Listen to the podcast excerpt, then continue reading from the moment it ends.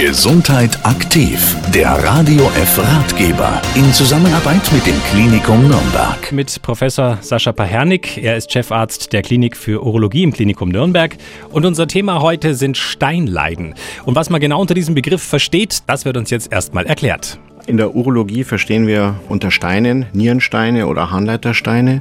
Was zu sagen ist, es ist erstens eine häufige Erkrankung und zweitens tritt es häufig in einem Altersgipfel von 40 bis 60 auf.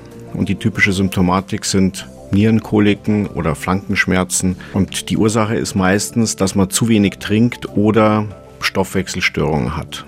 Im Falle einer Nierenkolik ist laut Professor Sascha Pahernik für den Patienten Folgendes zu tun. Er sollte am besten, wenn es tagsüber ist, sich an den niedergelassenen Urologen wenden oder wenn es nachts auftritt, an die Klinik, an die diensthabenden Urologen.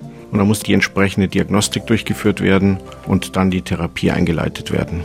Bei der Behandlung muss man zunächst mal die Schmerzen nehmen beim Patienten und dann wartet man ab, ob der Patient möglicherweise den Stein selber verliert wenn er das nicht tut, dann legt man in der Regel eine Schiene, um den Patienten schmerzfrei zu bekommen. Und nach einer oder zwei Wochen würde man dann gezielt den Stein therapieren. Da haben wir heutzutage verschiedene Möglichkeiten, beispielsweise die Steinzertrümmerung oder auch endoskopische oder minimalinvasive Verfahren, die man dann an die individuelle Situation von Patienten einfach orientiert. Soweit der Chefarzt der Klinik für Urologie im Klinikum Nürnberg, Professor Sascha Pahernik zum Thema Steinleiden.